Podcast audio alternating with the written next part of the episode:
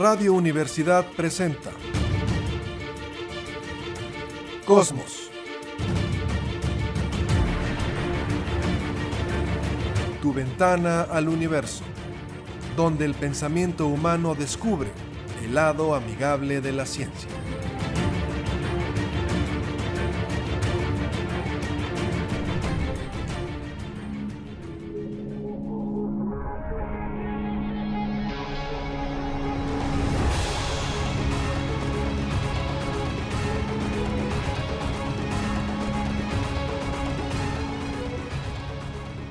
Tal? ¿Cómo está? Muy buenas tardes, bienvenidos a Cosmos, tu ventana al universo, por supuesto, con muchísimo gusto en el 88.5 de frecuencia modulada en San Luis Potosí, Radio Universidad. Saludo esta tarde, Jessica Mena, ¿cómo estás? Hola, ¿qué tal? Bonita tarde para todos. Una vez más aquí hablando un poquito acerca de los misterios del universo. Capitán Cristian González del Carpio, ¿cómo estás? Hola, ¿qué tal? Un saludo para todos en esta tarde astronómica. Bueno, pues vamos a iniciar con esta nota a ver qué le parece. Durante todo este año se ha estado platicando de algo que ha generado un poco de polémica y estaremos, por supuesto, analizándolo eh, en este programa con mucho gusto. Normalmente, o normalmente, generalmente, cuando nosotros vemos un cometa, vemos una lluvia de estrellas o vemos un asteroide, estamos observando objetos de nuestro sistema solar.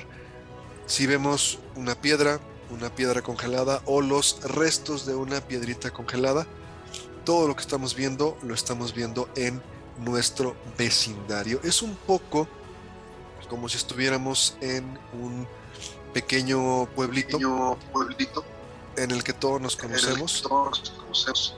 Y de alguna manera, como todos sabemos dónde estamos, quiénes somos, podemos fácilmente interactuar con la gente. Vemos al Capi, decimos, ah, pues es el Capi, vive en tal lugar. Vemos a Jessica, vive en tal lugar. Todos sabemos dónde estamos y todos nos conocemos. Pero imagine que un día estamos en la plaza principal de este pequeño pueblo y pasa algo corriendo, pasa muy rápido, no sabemos muy bien qué es, pero nos damos cuenta que no pertenece al pueblito donde estamos. ¿Por qué? Porque todos nos conocemos. Esto mismo ocurrió en 2017 cuando un telescopio en Hawái detecta lo que es el primer cuerpo que llega a nuestro sistema solar que viene de otra parte, de otro sistema solar, de otro lugar, pero no es de aquí. Este cuerpo ha sido muy polémico, se bautizó con el nombre de Oumuamua, porque la realidad es que no sabemos a ciencia cierta qué es. Se sigue debatiendo qué puede hacer este objeto. Y hay algunos científicos, no nada más eh, aquellos que les gusta lo paranormal, que han propuesto además que este objeto Oumuamua, se bautiza así porque se descubre en un telescopio de Hawái, puede ser un artefacto fabricado por alguna civilización extraterrestre y que bueno pues venía de paso en nuestro sistema solar. De alguna manera no estaría yo muy de acuerdo con esa teoría, pero se han propuesto varias cosas y todas se han descartado. Al día de hoy este objeto Oumuamua no sabemos qué es. La última vez unos científicos de la Universidad de Arizona propusieron que este objeto, que pasó a 92 mil kilómetros por hora y medía aproximadamente unos 800 metros de ancho por unos 800 metros de largo por unos 100 de ancho, era una especie de iceberg de nitrógeno, lo cual era muy polémico. Imaginémonos que es un pedazote de nitrógeno congelado que fue expulsado por algún planeta y que pasó por nuestro sistema solar. Esto ya está descartado y esa es la nota. Lo que en algún momento pensamos que era un iceberg de nitrógeno o muamua, otros científicos lo revisaron y dijeron no puede ser, porque no hay, fíjese nada más, una cantidad suficiente de nitrógeno en todo el universo para poder fabricar un cuerpo de ese tamaño. Entonces, se descarta esta teoría y este objeto seguimos sin saber qué es. Sabemos que no viene de nuestro sistema solar porque pasó muy rápido y por su trayectoria, su trayectoria que era muy inclinada. Ahora, ¿qué es?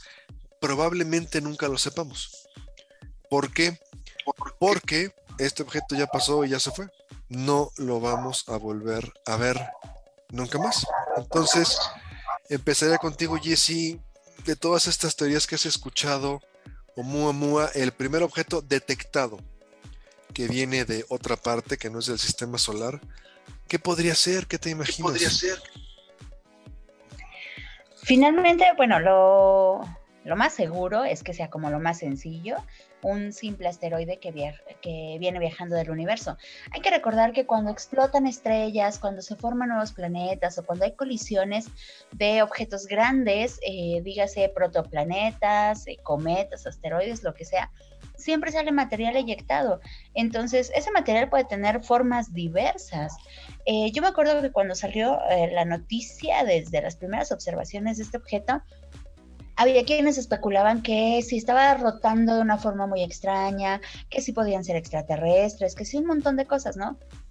Pero finalmente las aceleraciones que se logran con choques de cualquier tipo, em, las formas de los asteroides son muy diversas, también tienen un montón de materiales completamente diferentes cada uno, que pueden ser simplemente silicatos o pueden ser metales o pueden ser un montón de cosas. Entonces, lo más seguro es que simplemente sea un asteroide sin que sea una nave espacial, ni extraterrestres, ni objetos eh, de nada de ese tipo relacionado.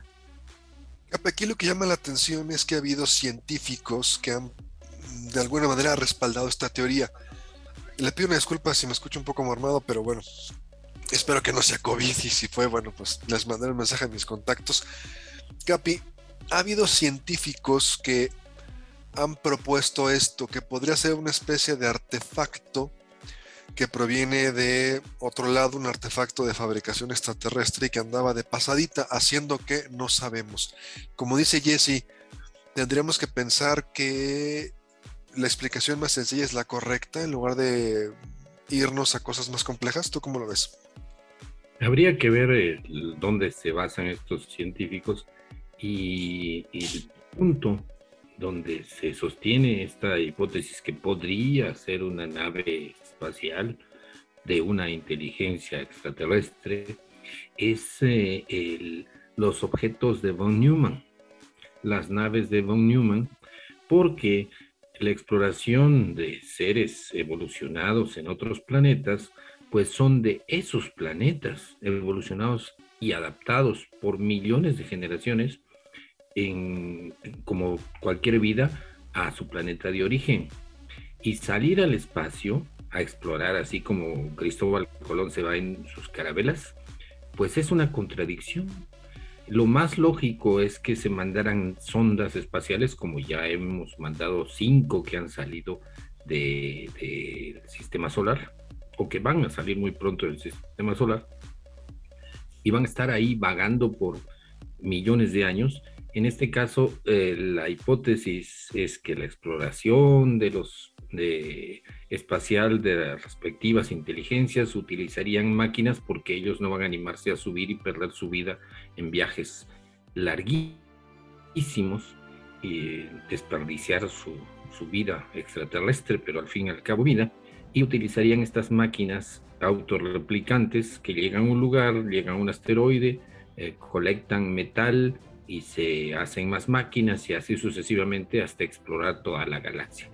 Evidentemente, esto es muy extremo y, y lo más, más, probable, utilizando el principio de la navaja de Ockman, donde la respuesta más sencilla, más simple, termina siendo la verdadera, yo también pensaría que es un simple asteroide, como decía Jessica, a la hora de formarse un sistema solar, pues hay cantidad de de basura que por atracción se, tira fuera de ese sistema y en este caso este asteroide, este supuesto asteroide podría ser el remanente de una formación de algún planeta o de alguna estrella a millones de años de, de viaje, de distancia. Tengo que confesar, eh, lo tengo que decir abiertamente aquí a mis compañeros y al público, que esa teoría de que sea un artefacto extraterrestre no me desagrada y les voy a platicar por qué y quiero su opinión. Hemos dicho aquí muchas veces que nosotros hemos heredado algunas características o muchas del simio, entre ellas la curiosidad. Pero puede haber seres en otro planeta, en otras civilizaciones, que no tengan esa curiosidad y que no les interese salir a explorar otros mundos. Y que probablemente, y por eso me gusta esta teoría, aunque por supuesto nunca sabremos qué es ni qué fue Oumuamua, no es necesario enviar una nave interplate, inter estaba pensando como el chavo del 8 y cuando decía la nave interplanetaria, bueno, una nave interplanetaria a explorar con gente. Se puede mandar una sonda a que haga una especie de barrido, escaneo, una especie de censo y siga su camino y envíe la información a su planeta de origen. Esa teoría no me desagrada, pero la ciencia no se basa en corazonadas o en lo que nos gusta. A pesar de que esa teoría me gusta, una civilización que pueda desplegar miles de sondas para barrer y escanear toda la galaxia, no es lo que nos guste son los hechos. Y en este hecho, Jesse, parecería que nunca sabremos realmente qué fue. ¿Lo ves así? Probablemente. Finalmente esos son como los misterios del universo, ¿no? Por eso estamos aquí, por eso nos gusta investigar y saber qué hay más allá de lo que tenemos visible en nuestra cercanía. Eh, pero pues sí, o sea, lo más seguro es que con toda certeza y con la mayor aproximación de los científicos que lo estudiaron, que lo observaron, que tomaron estas mediciones, simple y sencillamente sea un asteroide que viene girando de una forma aleatoria. Puede ser ya sea por eyección de gases en su interior, por la cercanía con el Sol, Mm, puede ser por un montón de factores. Específicamente no se puede decir qué es porque los resultados no arrojaron como em, información suficiente, pero lo más seguro es que simple y sencillamente sea eso. Digo, no quiero ser Grinch ni arruinarles la fiesta y la fantasía a todos, pero es lo más seguro.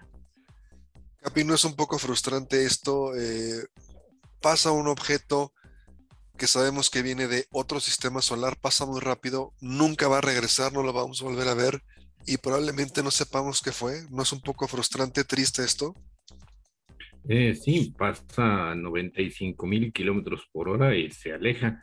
Si no hay una nueva tecnología que podamos, por pura curiosidad, desarrollar en unos años y alcanzar a, esta, a este asteroide supuesto, y lo analicemos y traigamos muestras, pues sí va a quedar en, el, en la incógnita que fue.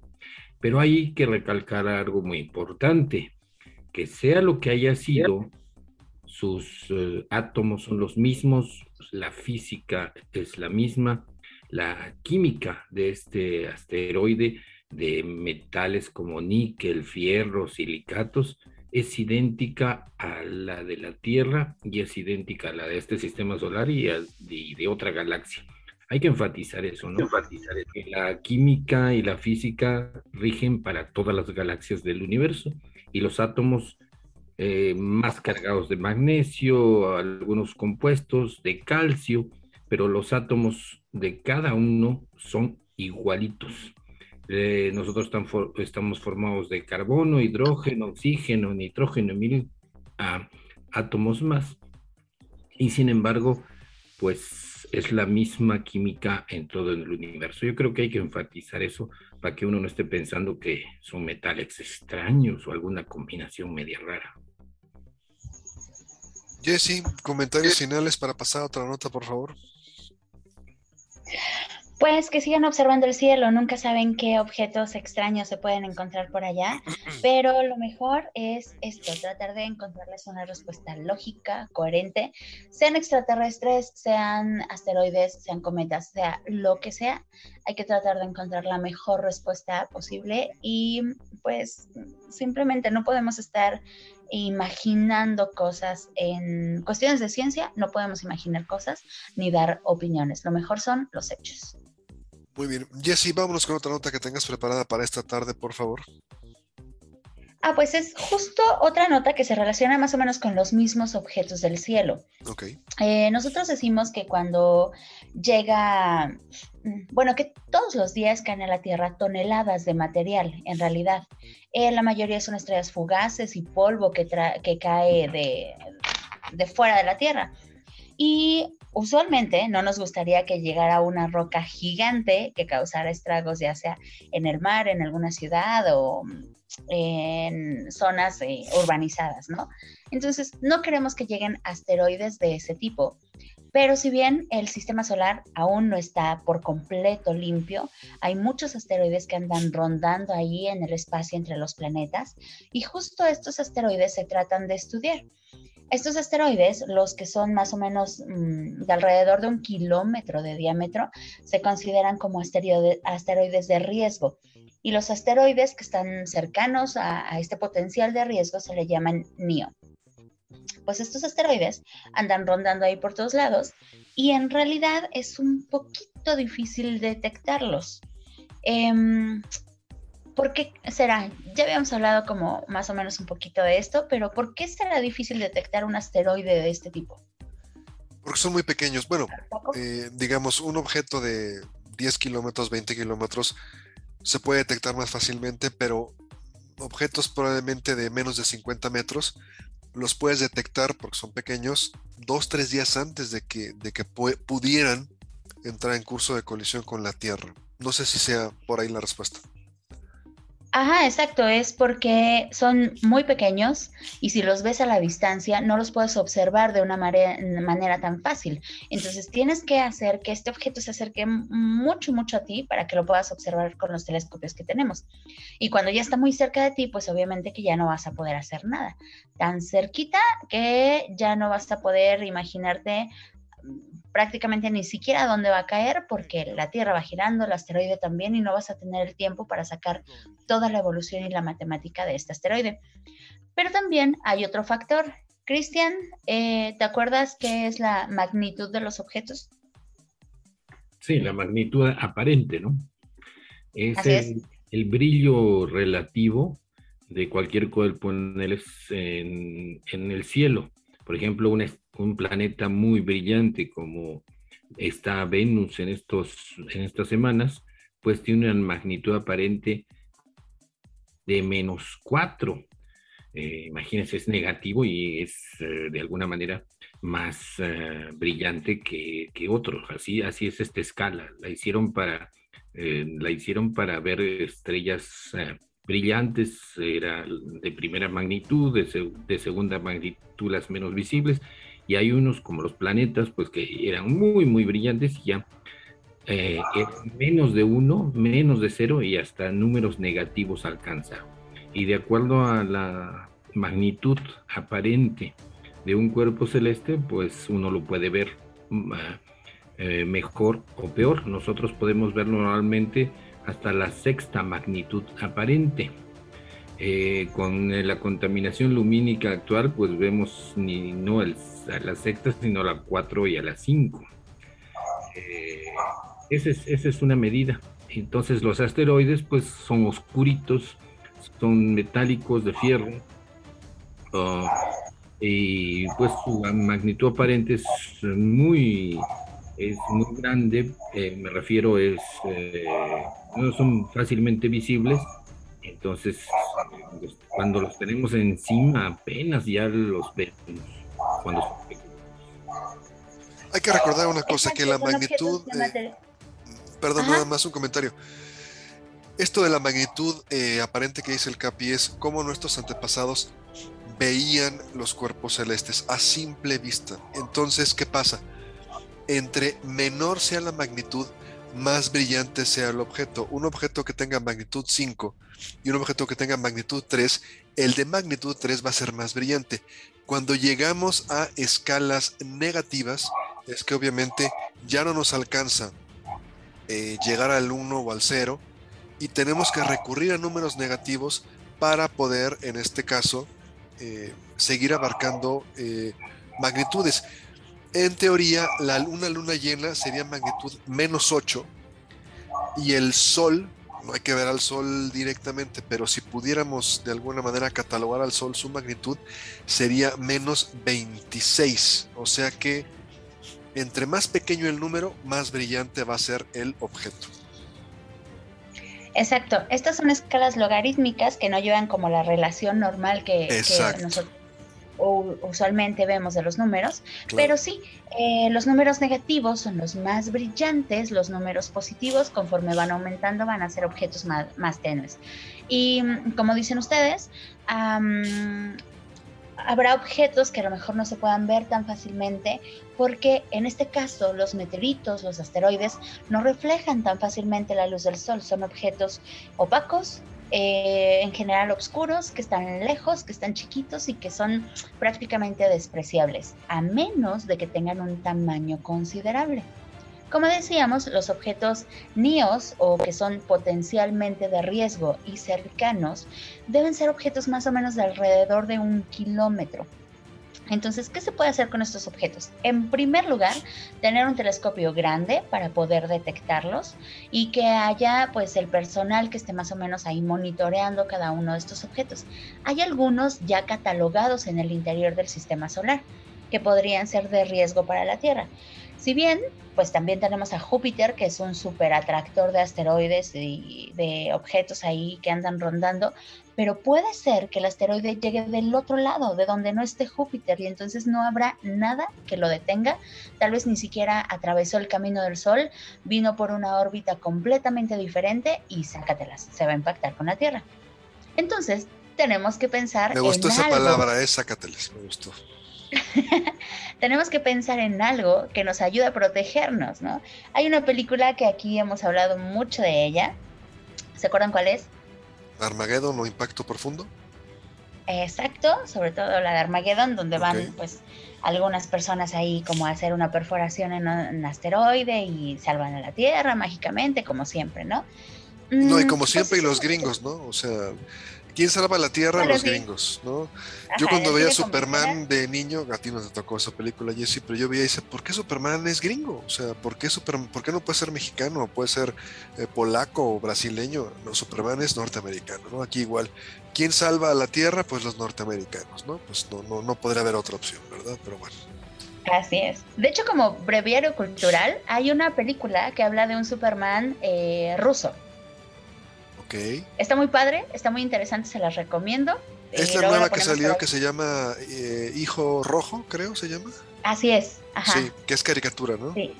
Exacto, y está muy, muy padre. Pero soviético, un Superman soviético, no, no es ruso. Ah, claro. En la Unión Soviética, ¿no? En la URSS. En la URSS, claro. Que bueno, ya ahorita es muy diferente, pero sí, un Superman soviético.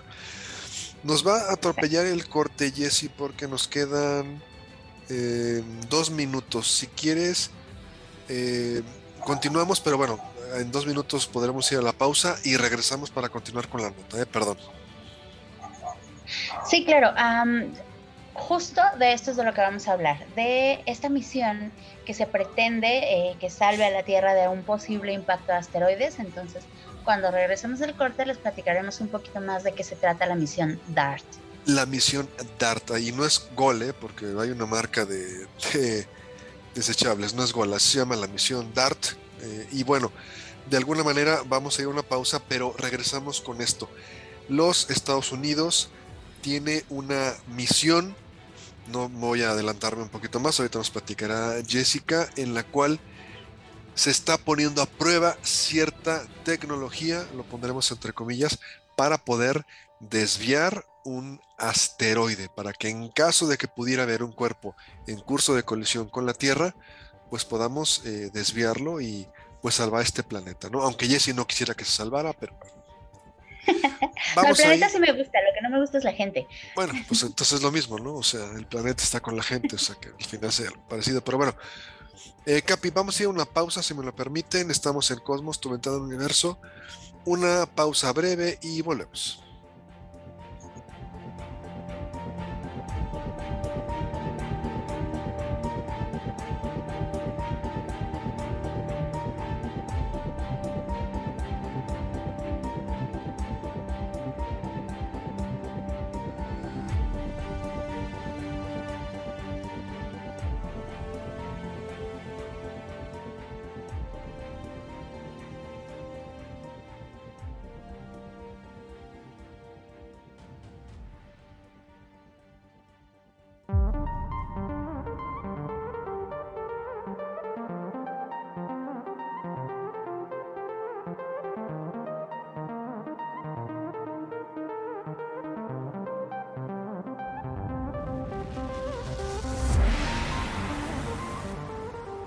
Regresamos, estamos en Cosmos, tu ventana del universo. Antes de irnos a la pausa, platicábamos de esta misión DART, una misión norteamericana que busca, en un hipotético caso de que una piedrota quisiera estrellarse contra la Tierra, ya ha ocurrido, pues pudiera desviarse. Jesse, platícanos un poquito más, por favor, de la misión DART. Ajá, bueno, aquí primero hay que aclarar que si bien los objetos NIO son objetos eh, no eh, digamos, cercana o peligrosa para chocar con la Tierra, efectivamente no hay ningún objeto que realmente tenga mm, periodo de colisión u órbita de colisión con nuestro planeta. Simple y sencillamente son objetos cercanos que tal vez por alguna perturbación eh, de atracción gravitacional o algo parecido podrían irse acercando a la Tierra, pero hasta el momento no hay ninguno que sea realmente catalogado como riesgo de colisión. Eso sí que quede bien claro para toda la gente que nos escucha. O sea, ahorita no hay ningún objeto que pudiera estar en curso de colisión con la Tierra en los próximos, no sé, 100 años. Exacto, ajá. Los objetos que van a pasar cercanos o que son como de riesgo, en realidad ni siquiera es tanto riesgo, a veces son distancias más allá de la de la Luna y son objetos de un kilómetro que comparados con, por ejemplo, el tamaño de la Luna, que son 3.400 kilómetros, no tienen nada que ver en realidad a que fueran a caer directo a nuestro planeta. Simple y sencillamente son objetos que van a pasar más o menos cerca, pero ese más o menos cerca es comparado con las distancias de los objetos en el universo, que en realidad de cerca no tiene nada. Ahora, la misión DART entonces, ¿qué es? Enviar, eh, de hecho se envió ya hace poco, hace unas dos semanas aproximadamente, un cohete. ¿Nos puedes platicar esto, por favor? Exacto, esa misión fue lanzada pues en un cohete Falcon 9 por la agencia SpaceX y fue lanzada precisamente a este asteroide, es un sistema binario de asteroides que se llama Didymos. Didymos es el asteroide principal y tiene una luna que se llama Dimorphos. El asteroide principal mide más o menos unos 800 metros, mientras que su luna que está orbitando ahí alrededor de él mide aproximadamente unos 160 metros. Entonces, eh, pues obedecen las leyes de las órbitas de los planetas. ¿Tú te acuerdas, Cap, eh, cuáles son estas, o sea, de qué forma tienen las órbitas? Sí, elípticas, como platicábamos cuando hablamos de Kepler, con sus leyes aplicadas a todas las órbitas. De ahí que podamos inferir eh, estas órbitas y ver qué tanto se acercan a la Tierra pudiendo en un determinado caso ser atraídos y causar eh, algunos problemas como se trata de, evitar este programa NIOS, que es eh, objetos cercanos a la Tierra, NIO, Near Earth Objects, que es un programa pues eh, parecería un poco exagerado, pero recordemos que están registrados que había habido tremendos impactos de objetos que han caído sobre la Tierra. Eh, es muy fácil de recordar el fenómeno Tunguska en 1908, cuando en Siberia cae este cuerpo y arrasa con un bosque de la taiga siberiana rusa. Si este mismo objeto hubiera caído sobre una ciudad, lo hubiera desaparecido. Entonces, eh, pues hay que tener cuidado y en vez de estar eh, protegiéndose de aviones eh, enemigos, pues muy buena idea de crear este programa para evitar lo que les pasó a los dinosaurios. Pero fíjate qué interesante, Jesse le comenta el Capi, porque el fenómeno Tunguska que recordar es una piedra que entra en la atmósfera, pero antes de chocar contra la Tierra explota. Eso ya está comprobado. Entonces crea una destrucción de forma radial impresionante. El Capi dice, si hubiera caído encima de una ciudad la destruye. Ya pasó, Capi. Acuérdate que hace algunos meses dimos la nota de que esta ciudad en Oriente Medio, que se habían hecho estudios, que una roca de un buen tamaño entró en la atmósfera terrestre antes de caer a la Tierra, chocar a la Tierra, explota y barrió con la ciudad completa. Y se cree, eso ya es teoría, que probablemente esto hubiera inspirado este pasaje bíblico de Sodoma y Gomorra. O sea, barrió con la ciudad completamente esta piedra, a, lo mejor hace unos 3.000, 4.000 años, no, no recuerdo, pero ya lo habíamos platicado también, Jesse, de que ya ocurrió una vez y ese es el verdadero problema. Una gran piedra choque contra la tierra o explote encima de una ciudad poblada. Eso podría ser un, grave problema, porque si pasa en el mar, no hay tanto problema. No sé, en el desierto de Sonora, alguna zona, Arizona, alguna zona ahí medio despoblada, no hay tanto problema, pero no quiero decir una ciudad para que no piense que le estoy deseando que eso ocurra. Pero imagínese una ciudad poblada actualmente del mundo. ¿O qué le parece esto? Nueva York, no tanto por la cantidad de gente, es el centro neurálgico económico, pues prácticamente del mundo. O sea, puede haber un gran problema, Jesse. O sea, aunque sea una piedra pequeña, si cae en una ciudad poblada, puede haber problemas. Así es, eh, esas rocas son completamente impredecibles, aun cuando estuvieran cerca, aun cuando tuviéramos su ruta de colisión, aún así eh, no sabemos específicamente dónde va a caer. Si es que llegara a acercarse a la Tierra, la misma rotación de la Tierra, la misma velocidad que trae el asteroide, no nos daría exactamente el lugar en el que va a impactar. Entonces, es por eso que en lugar de estar eh, esperando a que lleguen a nosotros, pues se quiere hacer justo lo que se pretende de la película de Armageddon.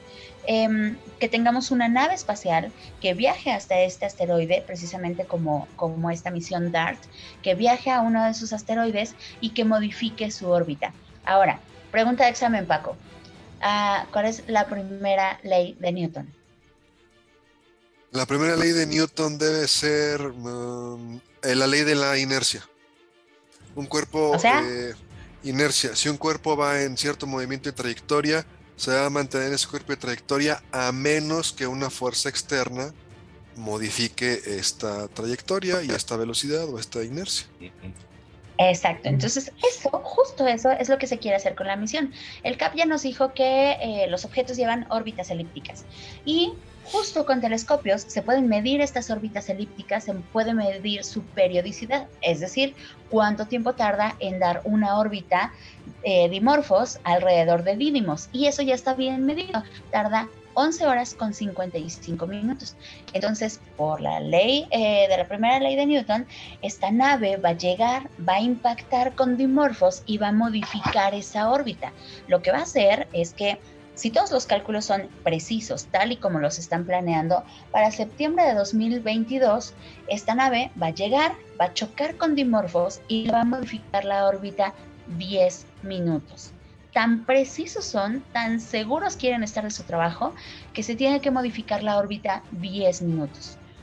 Como tal, en los asteroides se trata de evaluar su composición, de qué están hechos, qué tan densos o qué tan compactos son, justo para tratar de enviar estas naves a ellos. Si es una roca sólida, pues lo va a mover como un objeto eh, uniforme, ajá, un objeto compacto que simplemente va a recibir el impacto y va a modificar su órbita.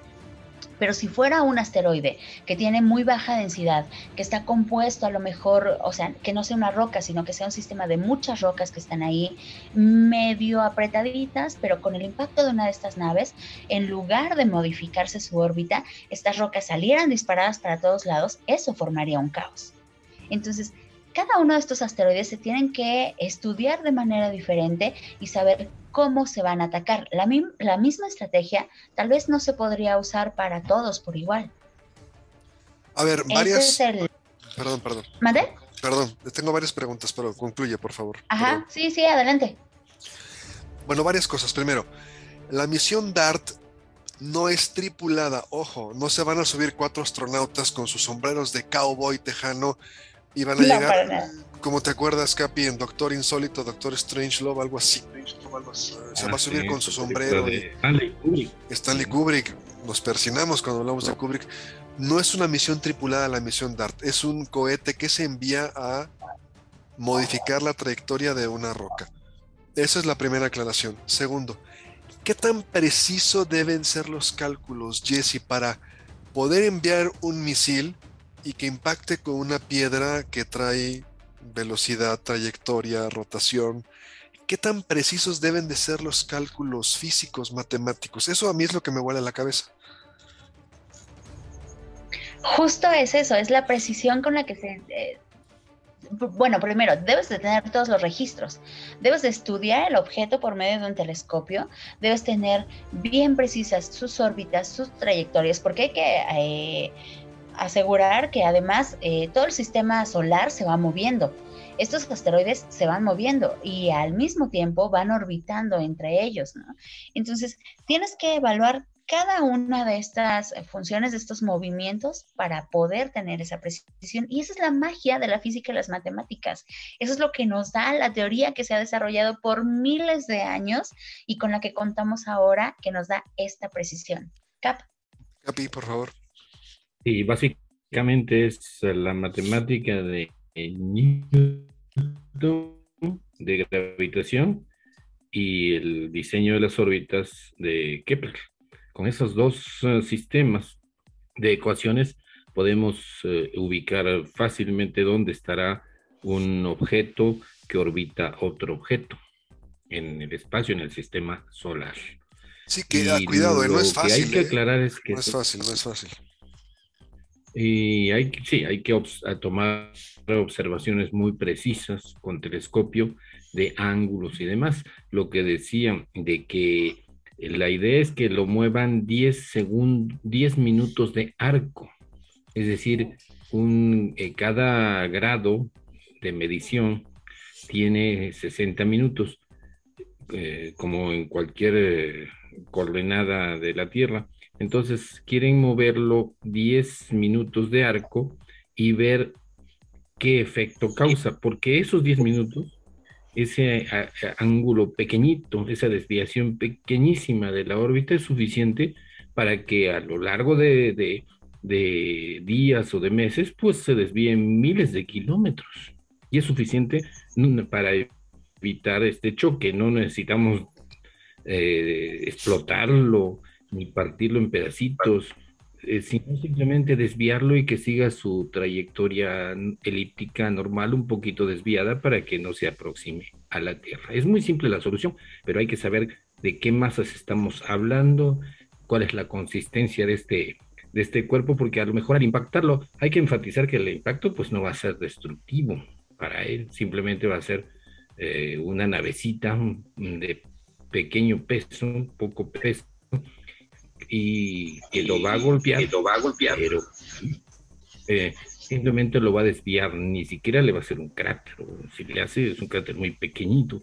La idea es tener esos cálculos para saber qué atenerse en caso que de repente, así como el Oumuamua, venga un cuerpo de otro sistema solar o de alguna parte y mm, sin cálculos, sin nada, veamos que que no es un asteroide mm, ya eh, conocido y que justamente viene en dirección a la Tierra, pues imagínense, yo creo que es un, mérito que se dedique fondos a este proyecto, porque yo creo que es realmente útil ahora sí para todos los países.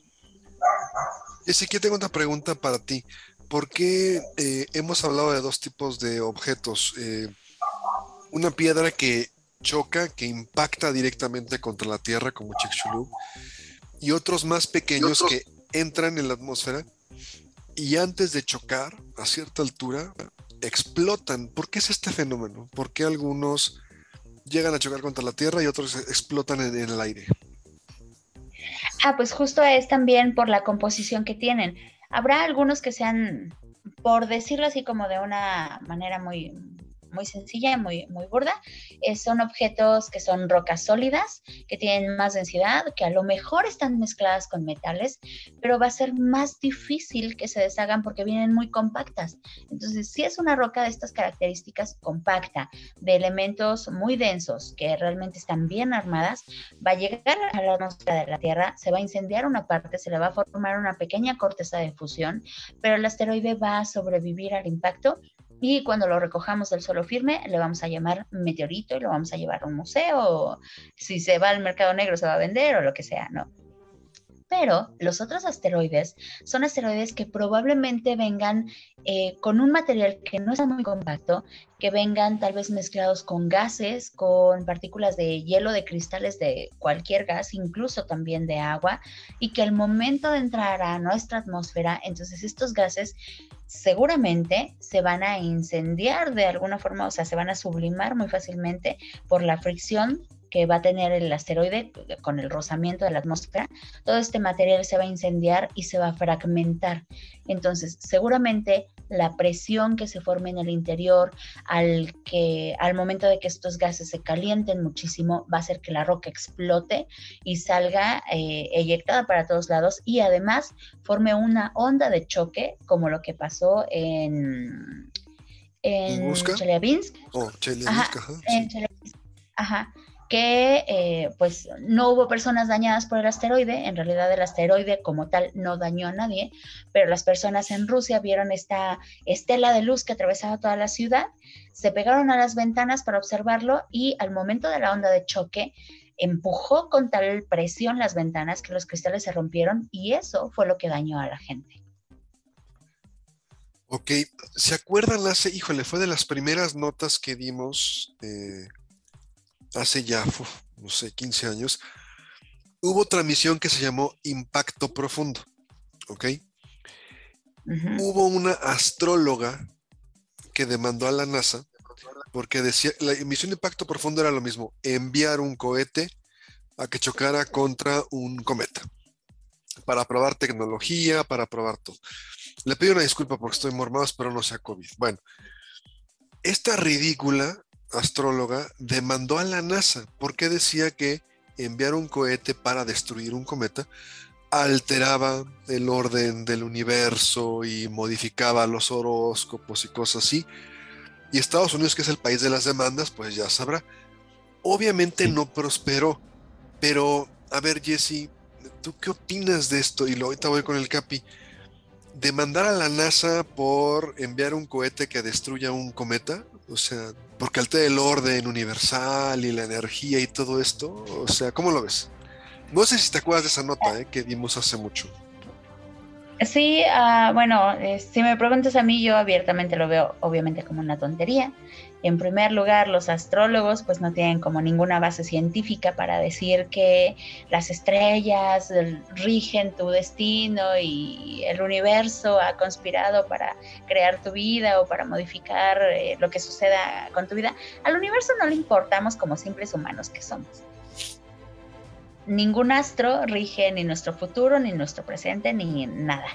Eh, seguramente siempre habrá personas que se quieran aprovechar del sistema y pues los abogados están hechos para eso, para modificar la realidad y la verdad y manipular como sea necesario. Entonces si consigues el, el abogado que te haga la demanda o lo que sea, pues, seguramente te van a ayudar.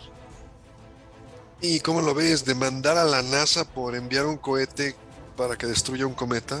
¿Cómo lo ves? Sí, te digo, es una tontería por completo.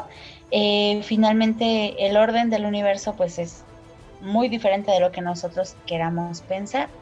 Y pues, no sé, no sé, se me hace muy tonto, ¿no? Tal vez solo quería publicidad, seguramente. Seguramente, sí. Capi, ¿cómo lo ves? Eh, la, astrología requiere publicidad, requiere de que estén mirando en esa dirección y, los humanos somos muy eh, aficionados a la fantasía, porque la lógica de la astrología yo creo que aparece miles de años atrás, donde si los planetas y las estrellas se indican eh, la proximidad de lluvias, la proximidad de veranos, pues cómo no van a indicar algo en la vida de los viles mortales. Esa es la lógica. Sin embargo, la ciencia, la astronomía, ha demostrado que nuestra relación con el espacio, con el cosmos, con el universo, es muy íntima. Nuestros átomos vienen de, las estrellas, somos materia estelar, eh, los átomos de los que estamos constituidos son muy comunes en el universo, no, somos, no estamos hechos de ningún elemento extraño, radioactivo o algo así, simplemente somos parte de la materia común fácil de encontrar en el universo. Esa es la relación. Y venimos evolucionando en este planeta tan dinámico, tan lleno de terremotos que se hacen montañas, volcanes, y la vida encuentra poco a poco su lugar y encuentra el camino para, para por evolución, adaptarse y sobrevivir. Esa es la maravilla. ¿Qué eh, predicción astrológica ni mágica existe. La realidad es mucho más impresionante, maravillosa, fascinante, alucinante que cualquier imaginación de cualquier charlatán de uh, quiromancia, lo que ustedes quieran. Es más interesante, por eso estamos aquí, nos fascina saber de astronomía, porque encontramos fascinante y maravilloso todo lo que se está encontrando en el universo. Bueno, se está agotando el tiempo. Quisiera yo recalcar que esta misión DART, que es enviar un cohete para que pueda desviar un posible asteroide o cuerpo celeste que pudiera entrar en curso de colisión con la Tierra, es una misión no tripulada, o sea, no es, no es Armageddon, no van los astronautas a eh, llegar arriba del asteroide, hacer un agujero y poner la bomba. No, hay que recalcar eso muy bien, Jesse, por favor. Exacto, eh, todas las misiones que se lanzan a los planetas, a los asteroides, son misiones no tripuladas. De hecho, esta misión es muy pequeñita, mide más o menos unos 2 metros. Entonces, comparado con los 160 metros de diámetro que tiene el asteroide, es prácticamente nada.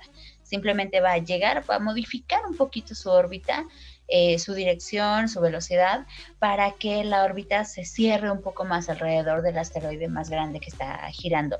Y la idea es que se tuvo que usar este sistema de asteroides binarios porque ya se tenía bien marcada cuánto duraba la órbita y la pequeña modificación que se realice nos va a dar una pauta para ver si es efectivo todos los cálculos que se realizaron.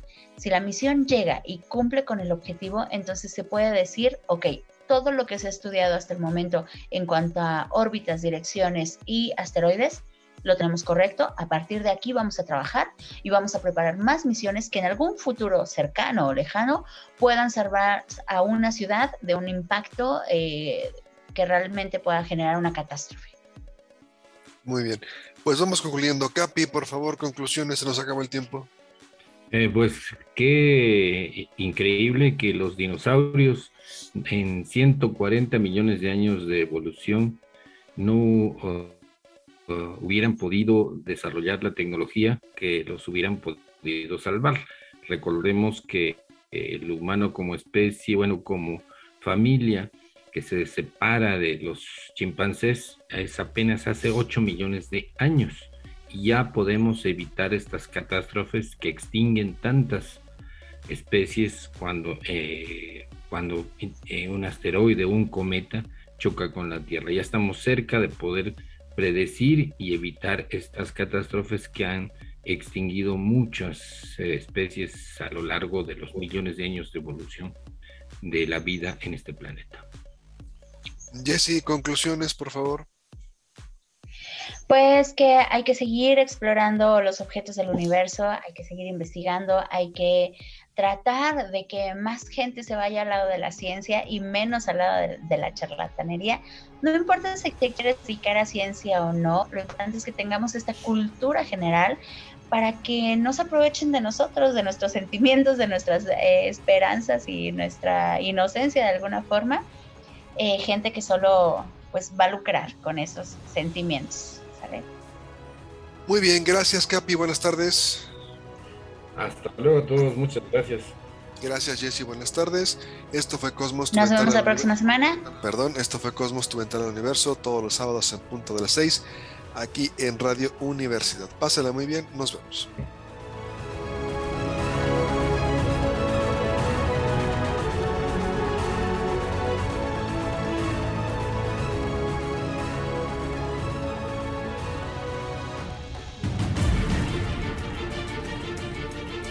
Radio Universidad presentó Cosmos.